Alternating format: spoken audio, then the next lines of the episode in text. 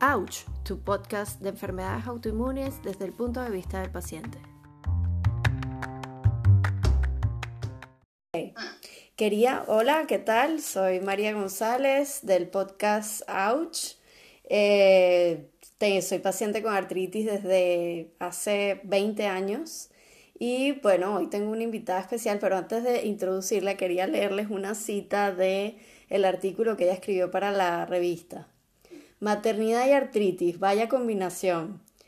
Sí, ya de por sí la maternidad es agotadora, por, por, un lado, y tenerle una enfermedad que cursa con brotes también genera cansancio. Con, como juntes a ambas vivencias, se crea un cóctel perfecto, perfecto para estar siempre cansada y agotada. a mí esta fase me encantó el artículo, estuvo excelente es que que niña, mira que yo ya de por sí tendría a estar cansado, ya de que como combines el trabajo, la maternidad, el, la artritis, todo es, yo llego al final del día, pero echa polvo, que lo único que quiero es echarme a la cama a dormir. Bueno, bienvenida Marta. Marta es de hashtag artritis, esa es su cuenta de Instagram, Marta Benítez Guillén, y hoy vamos a estar hablando con ella sobre todo el tema de la maternidad, ella aparte tiene artritis idiopática juvenil, bueno, pero voy a dejar que ella se, se presente. Cuéntanos un poco de ti, Marta, quién eres, qué te dedicas, qué te gusta hacer, qué otros pasatiempos tienes adicional a tu trabajo y qué enfermedad tienes. Bueno, pues yo me diagnosticaron una artritis con 14 años, en teoría tengo artritis idiopática juvenil, que bueno, ya casi que artritis reumatoide por la edad, por los síntomas, pero bueno, artritis idiopática juvenil. Y nada, soy ingeniero de profesión, estudié ingeniería, trabajo de ello y, y nada, así de hobbies. Aparte de que ya el niño me ocupa todo, todo mi día ya tipo para hobbies poquito. Yo sí ahora buscando el segundo niño. Bueno, me meteré ahí en la vorágine. Pero nada, lo, yo creo que los gustos de toda persona. Pues bueno, aquí aprovecho que tengo playa, pues ir a la playa. Eh, me gusta leer, me gusta salir de paseo, coger coche y conocer rincones de mi propia isla. Me gusta coger coche en general para pasear, para conocer sitios. Me gusta viajar. Es un poco lo, no sé. Lo normal. Tampoco soy muy diferente al resto del mundo. Bueno, yo he visto que te encantan las excursiones y salir de, como hacer excursiones por tu, por tu isla. Lo he visto en tu cuenta. Sí, sí, me gusta, me gusta conocer, hombre. Ahora ya, desde que he tenido el niño, antes hacía una que otra escapada de senderismo y de tal. Mm, pero ya desde que he tenido el niño, eso lo he dejado totalmente aparcado. Porque, bueno, a ver, esperando que crezca un poco y poder ir con él. Claro, cuéntanos un poco más de, de tu enfermedad, de la artritis idiopática, cuándo te la diagnosticaron, eh, qué, qué síntomas tuviste al principio. Yo la artritis creo que la tuve de siempre, mm, porque yo recuerdo ya con seis años de ir con mi madre de compras y decir, mamá, es que no puedo, no aguanto el dolor de pies, es que me duelen mucho los pies, es como si me clavaran agujas, que todavía me pasa si estoy mucho tiempo quieta, parada. Luego también, ya con 7, 8 años, me dolían mucho las rodillas, no se me inflamaban, pero me dolían mucho y me decían los médicos, ah, eso es el crecimiento, eso es el crecimiento, dolor del crecimiento ahí quedó la cosa. Yo siempre fui una niña que iba a clase, pues me, eh, apunté con seis años, con 5 o 6 años a ballet, luego tenis, siempre estaba activa. Cuando retomé el ballet con 13 años, pues de repente me dio un gran brote. Pies, hombros, manos, mm, rodillas, pero a lo bestia. Que no me podía creer. Ah, también con 12 años, este dedo de aquí me levanté con este nudillo inflamado voy a urgencias, me atiendo a mi médico de cabecera. Ah, eso es que te diste un golpe por la noche, oye, que me he levantado con esto, que es que no lo puedo ni mover, estaba esta articulación súper inflamada, me pusieron un, un, hierrito aquí para mantenerlo inmovilizado. Y estate una semana y radiografías me hicieron. Bueno, pues con eso, con 13 años me dio ese gran brote, o con 14 ya recién cumplido, porque yo cumplo en diciembre y yo recuerdo que fue por ahí, por diciembre, yo, o con 13 y mucho, o con 14 recién cumplidos, por ahí tuvo que ser porque el diagnóstico fue a finales de diciembre. Sí. Entonces, ni mi propia mm, médico de cabecera fue capaz de decirme, de derivarme. Porque ya había muchos indicios, de velocidades de sedimentación en todas las anestesias que me hacían muy altas incluso. Eso es por tus primeras reglas, eso es por... Entonces cuando voy, le, voy a la profesora de ballet y me dice, contra, no voy a poder venir más porque mira cómo estoy. Eh, claro. Estoy fatal, con las rodillas. Resulta que el marido era médico y uno de, los una de las amistades de, como el marido era médico, una de sus amistades era el jefe de reumatología de, del hospital en el que estoy ahora, que tenía también consulta privada. Entonces me dice, mira, te voy a dejar el contacto de la consulta privada de un reumatólogo porque esto tiene pinta de algo de artritis o de... Esto tiene, no, me, no me dijo la palabra artritis, sino tiene pinta de reuma, de... Claro, de reumatismo. De algo reumático. Voy a dejar el número de teléfono de, de esta persona. Pues, bueno, pues fui en las navidades de esas de diciembre del 98, yo con 14 años recién cumplidos, y me dice, pero que tienes artritis. Sí que me hizo una serie de preguntas porque no sé qué enfermedad podía ser, que era similar, que se tenía muchas llagas en la boca y tal por descartarlo. No, no, la verdad es que ya no. Entonces eh, tiene toda la pinta de en aquel momento era artritis crónica juvenil, se llamaba. Ahora ya es artritis, se llama artritis idiopática, pero en aquel momento sí. se llamaba artritis crónica juvenil. Hicieron las pruebas, fue también FH positivo, FR positivo y tal, y artritis.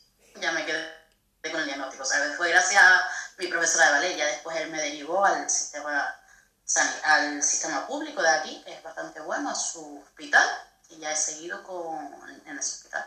Qué importante es que, que haya... reumatólogo, pero gracias a eso, a ese gran brote que tuve, claro. que lo supo ver la profesora mía de ballet, claro, y que, al final fue una suerte, ¿no? Que tuvieses a esta persona que por casualidad tenía un conocido que era médico, reumatólogo, porque a veces esto se demora mucho, todo este proceso de... Sí, sí, y, de, hecho fui a la consulta por privado y él lo vio claro, me hizo de hecho la primera infiltración en las rodillas y tal, y yo ya como nada, con 14 años recién cumplido, de repente te diga un diagnóstico y te vamos a infiltrar y, y sacaron cuatro jeringuillas de líquido y yo era, yo menos mal que iba con mis padres, porque yo iba, que cuando me decían, vamos a infiltrar, ay, pero vamos a infiltrarme, ay, Dios mío, y tal, y no sé qué. Una bebé, aparte. Sí, porque es muy fuerte. Pero bueno, Y ya no puedes hacer deporte, después del diagnóstico, de no puedes hacer nada de deporte, no puedes estar, y a mí que en esa época me encantaba el ballet. Claro.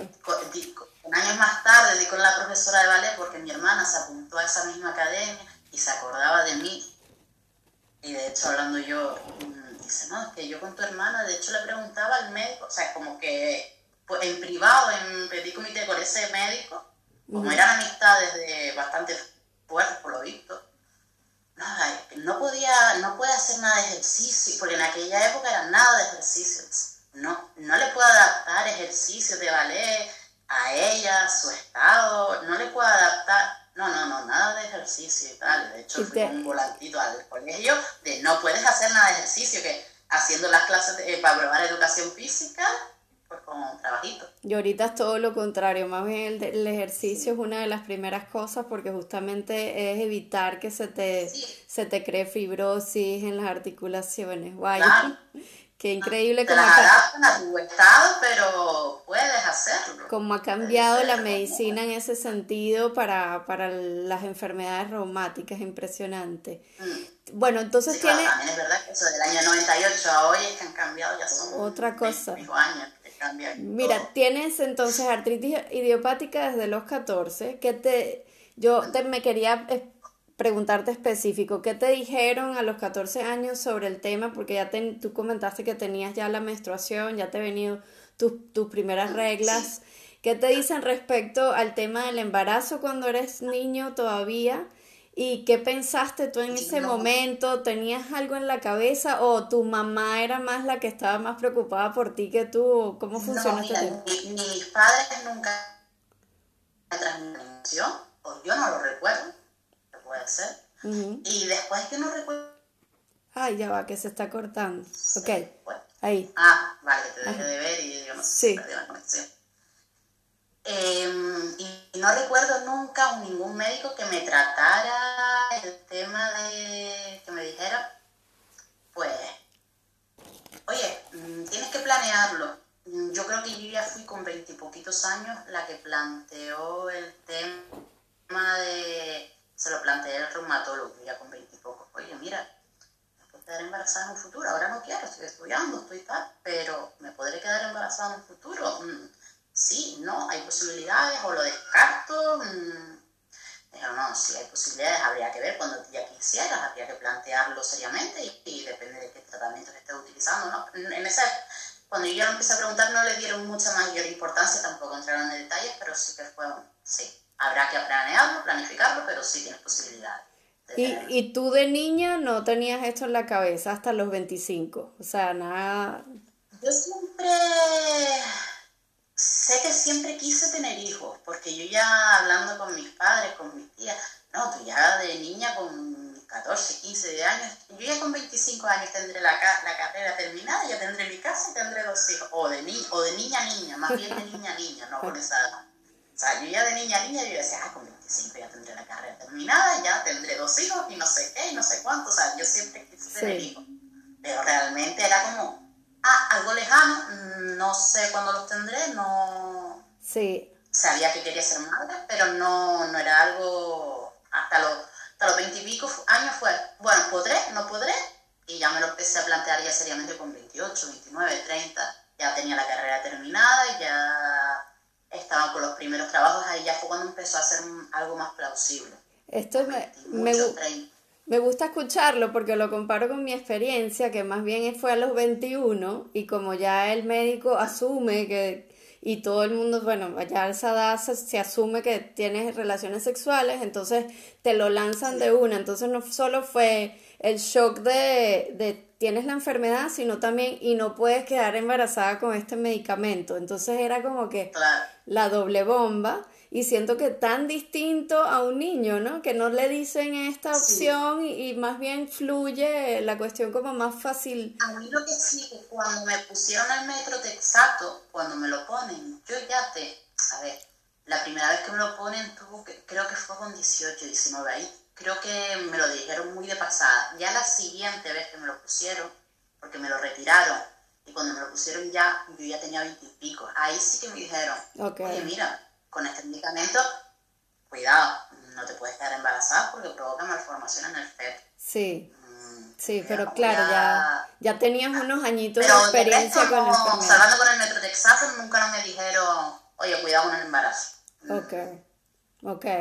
Mira, yo en la revista tú comentas que al principio te vienen todas las dudas, ya cuando lo querías hacer formalmente, que te vienen muchas preguntas y muchos miedos, como por ejemplo el tema del medicamento, cómo le va a afectar, qué va a pasar si cuando dejes el remedio, las típicas preguntas que nos hacemos todas las, las que tenemos enfermedades y tenemos que pasar por ese periodo de, de duda.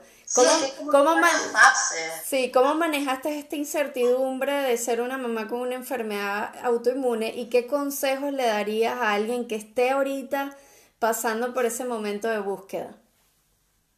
Sí, es que hay varias fases. Está la primera fase, la del miedo a me podré quedar o no quedar embarazada. Y ya cuando ya empiezas la búsqueda, ya surgen otros miedos y otras inseguridades. Sí. que contra, con, oye, es que estoy embarazada con artritis, ¿cómo estaré yo durante el embarazo? Sí. Yo físicamente, eh, o sea, yo, eso, el tener la enfermedad activa o no activa, provocará algo en, mi, en el bebé, en, el en ese momento feto. Sí.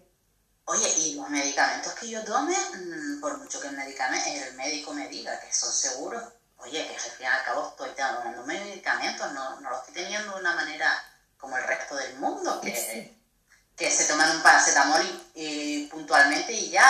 Sí. Aquí me estoy tomando medicamentos cada dos semanas, pinchazos, más en mi zona cuando tengo brotes, si, tengo brotes, está, Y después, cuando ya estaba, eh, cuando ya tenía el embarazo ya, a mitad de embarazo, ya terminando, ya te surgen los miedos de, oye, la lactancia, podría ser una lactancia, no puede ser la lactancia, eh, hablando con el médico, oye, mm, porque ¿puedo darle el pecho? ¿Puedo no darle el pecho? Sí, si está, si está con la enfermedad controlada con este medicamento, sin problema, siempre y cuando esté controlada. Oye, mm, si, Y entonces le digo yo, si fuera tu mujer la que está en este caso, le dejaría tomar pecho, porque claro, una cosa es la evidencia clínica, que bueno, pues sí, pero no sé, sí, sí, sin problema ninguna, sin problema ninguno. Pues bueno, pues vamos a ir pasito a pasito. Al final no, no tuve acarre porque me dio fiebre durante el parto y tal, y ahí lo llevaron a neonatos y estuve las primeras dos semanas intentando que cogiera, como ya ahí le empezaban a dar biberón, las primeras horas. Sí. Yo intenté que se agarrara, al principio en el hospital, pues complicado, con todo estaban neonatos, pues están las enfermeras por ahí pululando, yo no estaba tranquila. Mm, después ya, yo digo, bueno, ya en mi casa, ya con la tranquilidad, y no, no había manera. Entonces fueron dos semanas ahí frustrantes y dije, bueno, pues ya con biberón. O sea, al final no tuve ese miedo del, pero sí que por lo menos yo lo intenté. Lo que sí siento es, por lo que me cuentas, es que una de las cosas y, o de las herramientas que usaste fue aceptar que pase lo que tenga que pasar. Fuiste como que, por lo que me dices, ibas aceptando cada, cada como reto eh, mientras venía.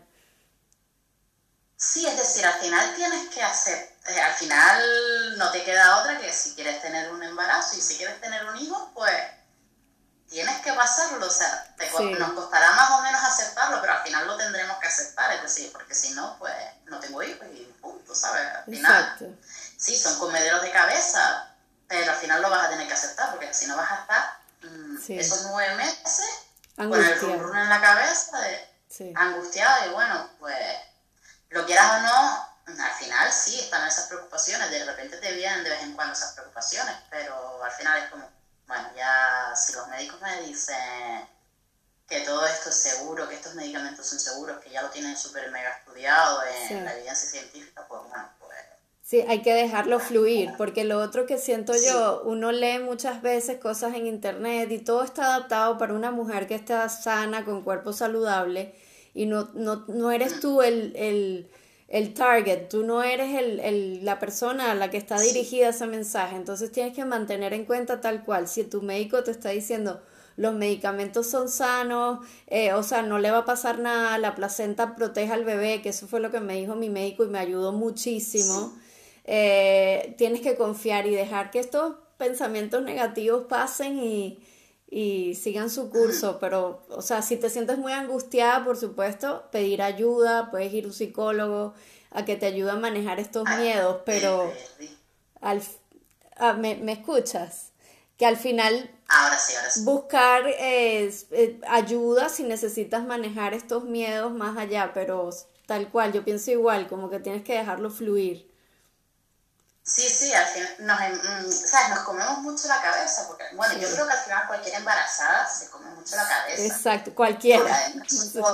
cualquiera, porque además son todos, desde que te quedas embarazada hay muchas prohibiciones. No puedes hacer esto, no puedes comer lo otro, no puedes estar. Y una ya es como, contra, mm, yo recuerdo una vez de ir a un sitio, no puedes comer atún. Ajá, sí, el pescado. Y que me pusieron atún. Y me di cuenta ya como me di cuenta ya al haber probado dos o tres bocados de, contra esto, tiene atún. Ya estás en paranoia. Y esto le va a causar efecto a que el mercurio para arriba, para abajo. O sea, yo creo que ya de por sí cualquier madre embarazada tiene esa paranoia. Si ya le suma que está con medicamento, con una enfermedad, oye, y ahora estoy con brote, ahora, me, ahora tengo esta inflamación, me tengo que tomar la prednisona, y si no me la tomo, pero claro, con, con el esto inflamado, tampoco será bueno. Exacto. O sea, empieza con, el, con la cabeza a darle vueltas y... No ahí, ahí, hay que confiar mucho en el médico y dejar, dejar un poco el estrés y dejar fluir la situación. En el artículo también nos compartes que a los 25, como dijiste antes, ¿me escuchas, Marta? Que a veces se corta. A los 25 es que decides hacerle la pregunta a tu reumatólogo y pasó siete años hasta que tuviste a, que decides tener el bebé, es decir, desde tu deseo de ser mamá hasta, hasta el bebé, siete años. ¿Qué crees eh, que el proceso de maternidad empieza desde ese deseo de ser mamá? Eh yo creo que empieza, yo ya creo que desde, no desde que yo al final, ya con 25, me empiezo a plantear seriamente, sino yo ya sabía desde pequeña que yo quería ser madre. Sabía la fecha exacta, a cuándo, pero yo ya de pequeña yo ya sabía que quería ser madre, quería tener hijos. Mm, que, o sea, yo ya desde pequeña, lo que pasa es que fue plausible no con 25 años, sino ya empecé a ver plausible eso con 20 largos, 30. Yo quería saber si tenía la posibilidad, porque siempre quise ser madre, pero realmente no fue plausible hasta los 30 más o menos, 20 largos, 30 años. Entonces eh, ya al final pues con 31 o algo así, o 32, fue cuando ya se lo planteé al médico, con 32 me quedé embarazada y lo tuve con 33. O sea que fue todo un proceso de planificación. ¿Qué tan importante es la planificación en el embarazo cuando tienes una enfermedad autoinmune? Hombre, es importante trasladárselo al médico, no podemos, porque por eso, porque yo no sabía yo, con este biológico que me estoy tomando, puedo, no puedo. Eh, me había tomado un metro de exacto y lo había dejado meses antes. Puedo en este momento, no puedo. Mm, o sea, al final esto tiene que ser guiado por el, por el reumatólogo y por el ginecólogo. Al final es, mm, te tienes que dejar guiar por, primero por el reumatólogo y en base a lo que te diga el reumatólogo, pues, y que cada proceso es diferente. Yo no estoy siguiendo el mismo proceso ahora con este segundo que con el primero. Este me está costando muchísimo más. Ok, y eso era lo que te quería preguntar también, ¿cómo ha sido de distinto tu proceso eh, del, del, primer bebé a este que tienes unos años después, la enfermedad? muy diferente, en el anterior estaba con un biológico que me dijo el médico, mira, con este, eh, sin problema, lo que tenemos que quitarlo una vez que ya estés embarazada porque si lo prolongas, el niño va, nacerá con muy poca sistema inmunitario, entonces tiene más riesgo ya de por sí, tiene un sistema inmunitario bastante débil. Habrá que ver si tu enfermedad se desactiva, si te lo cambiamos o cambiártelo a otro. Pero te puedes quedar embarazada sin problema con él. La enfermedad la tenía más o menos controlada.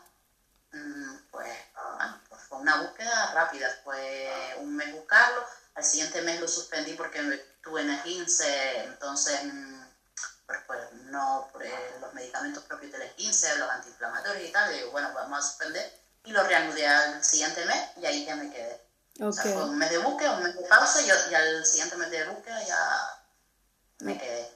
Con este ya ha sido diferente. Ya ahí como tenía la enfermedad controlada y una vez que tuve el positivo, o sea, iba yo más tranquilamente en plan, bueno, pues cuando sea que sea, no, no me voy a estar comiendo con este fue vamos a hablarlo. No, mira, es que este tiene, esta pastilla tienes que dejarla dos semanas antes de empezar con la búsqueda. Entonces,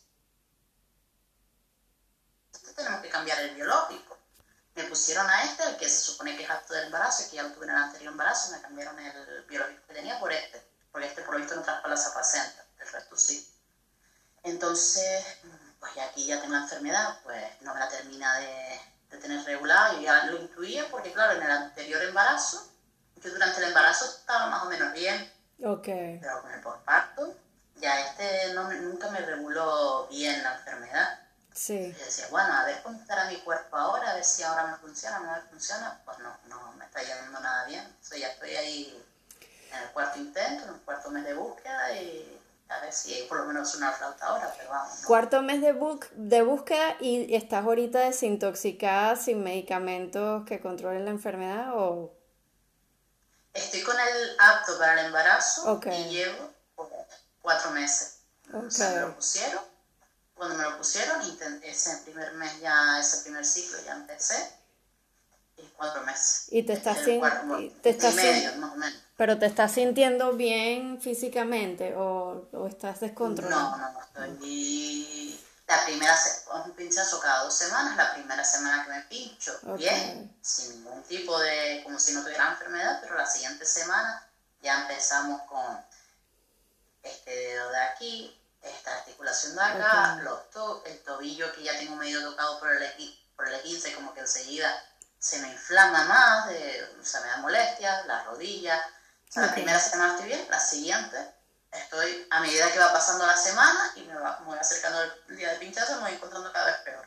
Bueno, yo eso fue una de las cosas, yo le escribí un artículo en la revista para los que quieran leerlo, se llama Dolor y Éxito, porque no se habla mucho de la planificación de este periodo de, de, desintoxicación hasta que concibes el bebé. Y es muy rudo, es bien complejo, es bien difícil Y por eso Marta y yo les aconsejamos, tiene que ser con, con tu especialista al lado, con los dos, ginecólogo y especialista reumatólogo, que puedan hablar en conversación entre ellos y ver tu situación. Porque hay muchas cosas de los tiempos también de cómo funcionan nuestros remedios. Entonces, te tienes que desintoxicar, por ejemplo, en el caso del metrotexate, yo sé que en España son más conservadores y lo desintoxican por seis meses. Imagínense seis meses sin tu metrotexate, te ponen en sulfasalacin, que es como una especie de panadol, así yo lo sentía, como que, bueno, me controlará la enfermedad, pero yo sentía fatal. Yo, es más, yo le dije a mi, yo le dije a mi esposo, si no quedamos embarazados en el primer en el segundo intento de mi menstruación, yo le dije, yo no, yo no tengo bebés porque es que no podía del dolor. Yo estoy ahora en ese punto, y ahora en ese punto que ya se lo planteé a mi pareja, mira, yo como en este ya son cuatro meses, ya, voy, ya voy para el cuarto mes, y porque yo empecé justo, me lo empezaron cuando me había, ah, empecé justo cuando me bajó la regla. Entonces fueron esas dos semanas de desintoxicación que me coincidían con la ovulación. Ok. Entonces, claro, al final me cuadró que empecé cuando, cuando empezaba la búsqueda. Y, y ya estoy ahora y ya, como no me quedé en el ciclo, no sé, yo hablaré con el reumatólogo a ver si hay posibilidad de otro tratamiento, de suplementar el biológico este con otro que no sea metotrexato, porque él me vio tan mal después de ese primer ciclo, cuando yo ya estaba esperando el posible positivo o no, si tenía falta o no tenía falta, me dice, mira, te vamos a poner el metotrexato. Y yo, pero si me pones el metotrexato ahora, son esperar a que te funcione, que serán 3, 6 meses, Vamos a esperar mínimo, mínimo tres meses de desintoxicación, aunque aquí tienden a poner seis meses, pero lo mínimo, mínimo son tres, de tres a seis meses. O sea, al final me pongo dentro de un año, dentro de un año ponerme otra vez la búsqueda y tal, o, lo busco todo ahora ya que estoy, o yo creo que me planto. Ya cuando no me planto. Entonces estoy a ver, ahora estoy un poco frustrado porque ya son cuatro meses así con la enfermedad que una semana bien, una semana mal, una semana bien, una semana mal. Es muy ruda esa etapa, te deseo mucha fuerza, voy a estar pensando mucho en ti porque te entiendo perfecto, o sea, es, es complejo, es complejo porque la verdad es que ahí está el deseo, has hecho mucho esfuerzo emocional, físico, es, es muchísimo más, más todo tu proceso mental para, para pensar voy a hacer esto otra vez el dolor te nubla mucho la mente también, porque al final estás con dolores. Yo estaba viendo el otro día el podcast de Lili, que ella lo que pasó hasta que dice, no, mira, lo dejo. Es que eso es tal cual, es que es lo que sentimos. Al final estamos con tantos dolores, con tantas... Ya no es solo el dolor, es que además te imposibilita, es decir, si fuera solo un dolor, yo puedo seguir haciendo vida normal, pues bueno, pero es que encima no puedes hacer tampoco tan vida normal. O sea, la sociedad te exige que hagas una vida, que vayas a un trabajo, que vayas... Y yo Pero tú estás, lo que quieres es estar tumbada en la cama sin hacer nada. Y yo te admiro mucho porque tú eres de las que trabaja y aparte eres mamá. Entonces también es ese reto, porque sí, también es la otra situación de ahorita de Marta, de que tiene un chiquito de tres años, o sea, y justo en la peor, en la peor, sí, en la peor etapa te lo voy a decir. Porque para... Desde los dos años empiezan con las rabietas, con el no, no, no, porque le dices, vamos, está en el parque él tranquilo jugando, y le dices, no, nos tenemos que ir a casa. No, no, no, no, no, no, no, no, no, porque él quiere seguir jugando, porque es un niño. Sí. Y es como, y ahora yo que estoy fatal de lo mío yo estoy cansada, estoy agotada porque vengo del trabajo y encima estás lidiando con perretas, con, con fuerza física, de porque lo tienes que coger, lo tienes que dar, lo tienes que meter, añadirte en la sillita para subirse al coche, no sé qué, en la silla del coche. Es como, es que no está ni mentalmente capacitada ni físicamente. Sí. Digo, como me pilla y solo, yo cuando me pilla con mi pareja, digo, hazlo tú con ellos, porque es que yo, a mí me cuesta horrores. Total, yo, yo aconsejo mucho delegar. Dos, dos, tres años, dos, tres años, yo, yo espero ya que ya se está pasando, pero vamos, desde los dos años y medio que empezó con esa fase de rabieta hasta ahora, todavía sigue ahí, ya ha bajado un poco la intensidad, pero todavía sigue. Sí. Pero, uf, a ver si ahora pasa rápido, y yo por eso prefiero tenerlos dos juntos y pasar todas las fases Sí. más o menos juntas. Bueno, eso fue lo que yo hice. Y pero a mí también, yo salí de loca porque a mí el consejo de mi médico, después de que yo tuve mi primera hija, fue tómate un tiempo, volvamos al Metrotexate porque yo estaba que no podía, yo estaba mal. Y él me dijo, regresa al Metrotexate, deja la terquedad, deja de dar pecho, porque lo otro fue que di pecho ocho meses. Porque, o sea, ¿por qué? No me Es lo mejor para el niño Pero, y, ya, y nos obcecamos con que es lo mejor para el niño y... por- pero es sí, que porque yo, esas dos semanas también he estado secada. Yo estaba frustrada porque, pero es que el pecho, es que le tengo que dar el pecho, es que es mejor que el biberón y tal. Yo estaba Sí. secada y, venga, siempre al pecho. Y no, coño. Pues, y se ponía mi pareja de- detrás a... Porque al final nos obcecamos, al final es como lo mejor es el pecho, pues a darle el pecho, Sí. todo lo máximo posible. Bueno, y, yo después me lancé a este segundo embarazo, eh, le dije a mi, a mi esposo, ¿lo intentamos ya o, o mi hija nos quedamos con una sola bebé? Le dije yo, porque yo no me veía como tú, yo no me veía después de, al bebé a tres años y yo volverlo a intentar, no lo, no lo veía. Yo decía, o yo me Yo lancé, intenté, yo quería tener- yo quise tenerlo antes, Sí. o sea, yo quise tenerlo eh, ma- eh, más, o menos eh, a principios del 2020, enero, febrero, empezamos eh, mi pareja y yo como a plantearnos, venga, vamos ahora que el niño tiene un año y mucho, no llega a los dos años, en la vida hace dos años, vamos a intentarlo, y así cuando nazca el niño tendrá dos años y largo, o tres añitos recién cumplidos, dependiendo de lo que nos cueste. ok, Pero claro, pues pasó ya cuando tenía y ya empezamos, yo ya llamé al médico y yo, mira, recuerdo que fue a principios de marzo, porque eso fue cuando empezamos en enero, febrero a plantearlo y ya llamé a principios de marzo. Pasó lo que pasó en marzo del 2020, pues vamos a posponerlo porque no es el mejor momento de ponerse a buscar embarazos, médicos, con esto del COVID, que no pueden Sí. entrar ni el padre, la madre y esto un poco nuevo, pues vamos a esperar. Entonces ya empezamos a planteárnoslo pues, a principios de este año. Ojalá que sí, ojalá que sí se te dé pronto y bueno, si, si todo sale bien. Porque mi intención era que se llevaran esos dos añitos, dos añitos y algo, que no se llevaran mucho más y más o menos solaparlo todos juntos. Pero bueno, al final se dieron las circunstancias que se Al dieron. y- final, sí. Miri, ¿cómo, cómo ha sido tu experiencia ahora sí con la maternidad, un niño per- pequeño? Ya nos explicaste lo del tema del parque, pero ¿qué otras eh, historias nos puedes contar de, de ser mamá de un niñito pequeño con artritis idiopática juvenil? Y se puede ser mamá, y que tú piensas que se puede ser mamá con una enfermedad autoinmune, que esta es una de las preguntas que hacen muchas. Se Eh, puede, es más complicado, pero sí. se puede, porque es bastante más complicado. Sí. A mí, por lo menos, me dio al, en el parto, al, a las semanas al mes, me dio un superbrote. Que ahí más o menos lo toreas porque el niño, pues, los niños cuando son tan pequeñitos prácticamente no se mueven, duermen mucho, salvando pues, que pasen unos cólicos, que estén en la fase de cólicos, pero por regla general, ahí más o menos lo sobrelleva. Mm, No es muy complicado.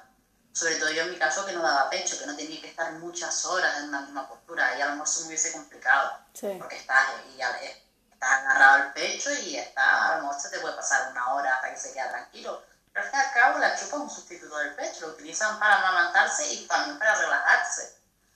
Entonces, eso también me ayudó, el hecho de decir, bueno, me estoy dando el pecho y eso el biberón es lo que tarda en dar el biberón y ya. Sí.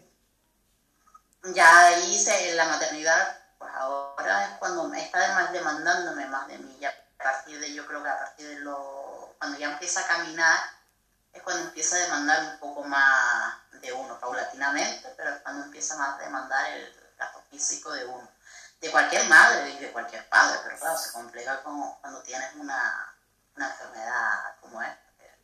Ya nos limita a nosotros más, como para la hora de eso, hay que ir corriendo detrás del niño. Oye, es que vas corriendo y estás, a lo mejor tú no estás, tú estás fastidiada, pero tienes que ir detrás de él, porque es que si no se te mete en la carretera y te lo a un coche, ¿sabes? Estás, eh, estás caminando por la carretera pues con mil ojos, pues, Sí. corriendo y con dolores.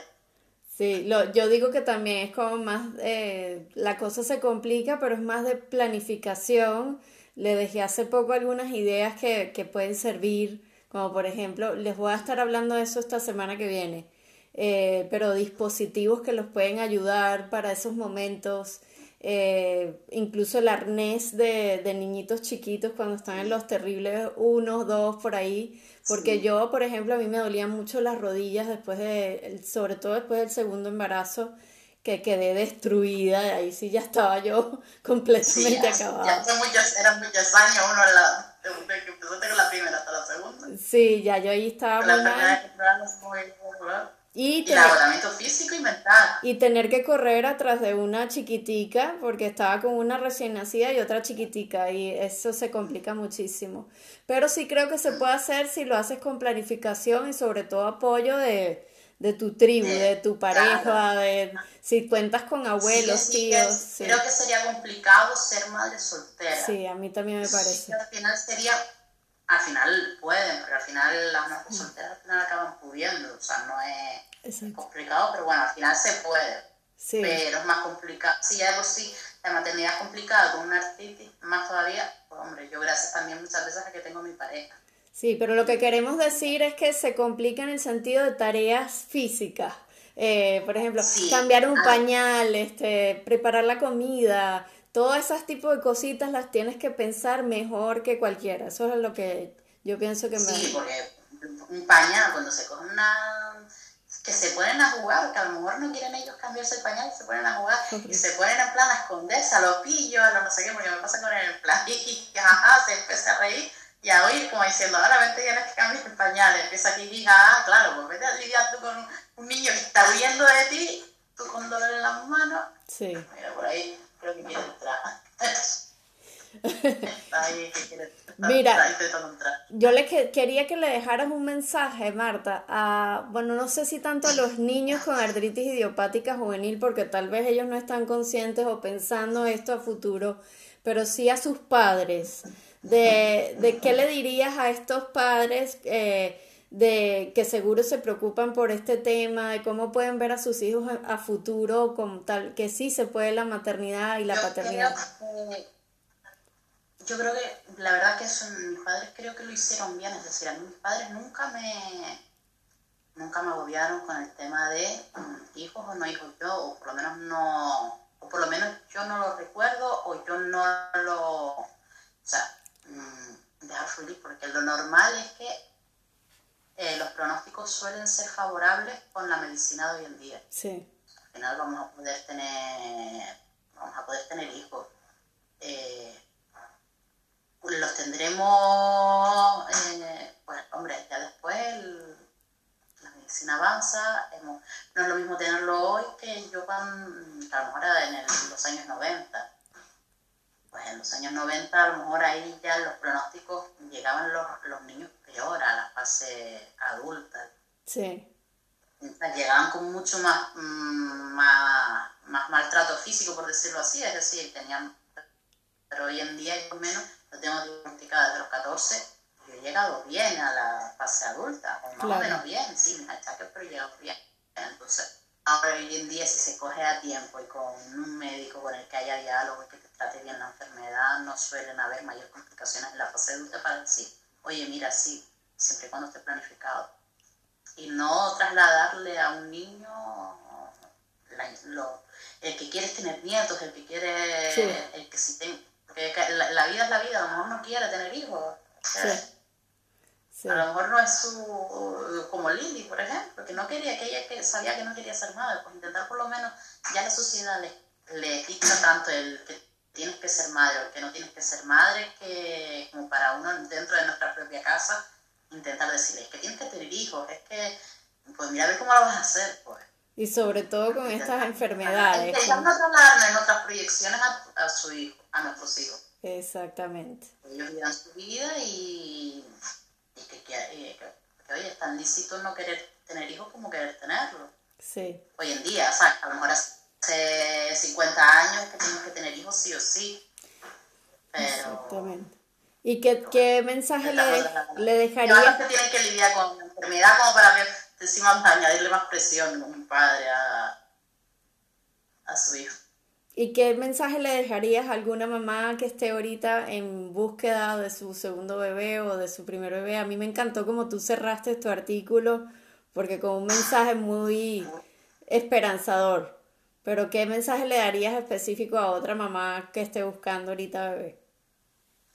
Pues paciencia y diálogo con la pareja.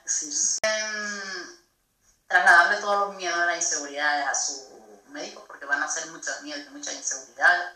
No es lo mismo enfrentarte un primero que a un segundo. Es decir, yo ya, por ejemplo, a este segundo no tengo los mismos miedos que tenía con el primero. Mis miedos ahora son yo como yo estoy tolerando la enfermedad, pero no de cara al embarazo a todos esos miedos que tenían en el primer embarazo. Okay. Que todo lo consulte con su reumatólogo, todo esté guiado, pautado por su reumatólogo y cualquier miedo y cualquier inseguridad, pues ellos son los mejores.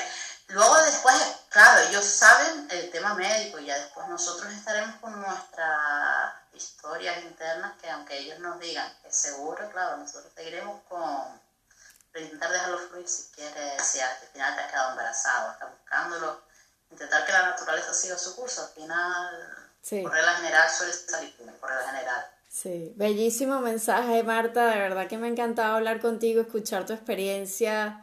Eh, ahorita sobre todo que lo estás viviendo eh, con esta segunda búsqueda. Gracias por compartir eso, porque no muchos se abren en esta y menos durante el proceso, que siento que a veces estamos un poco conmovidas durante el proceso. Te deseo todo el éxito, si es lo que es para ti, de verdad te lo que, que la vida, el destino, Dios, que, te lo envíe, pero eh, sé que igualito disfrutas a tu primer bebé y también es una opción. Eh, te deseamos lo mejor y que te vaya bien en esta segunda búsqueda y que sea lo mejor para ti, sobre todo para ti, para tu salud. Eh, ¿Por dónde podemos seguirte antes de despedirnos? Si tienes alguna otra cuenta adicional a hashtag artritis. No, tengo la mía personal, que bueno, que si quieren la mía personal, seguirme por ahí, que Marticius. Bueno, ya la, la, verán en mi perfil si van. Okay. Pero bueno, que realmente es hashtag artritis. Ok, perfecto. Todo el tema de enfermedad lo llevo única y exclusivamente aquí. Buenísimo, y el contenido... Con la maternidad, con todo... La otra prácticamente es más mi, día a día de, como yo persona, ¿sabes? Como persona normal. eh, pero no, el tema de la enfermedad, mi día a día con la enfermedad lo intento enfocar solo, única y exclusivamente en él. Y les recomiendo muchísimo la, la, cuenta de Marta porque tiene muchísima información, ella eh, se desahoga y, y cuenta toda su historia y a mí me encanta leerla. Es súper chévere, la verdad es que el contenido está muy bueno. Eh, muchísimas gracias nuevamente, te mando un abrazo enorme. Lástima que no podemos vernos de verdad en persona y hablarlo en vivo. Un abrazo, Marta. Bueno, ya saben. Muchísimas gracias por escuchar y compártanlo con sus familiares y amigos.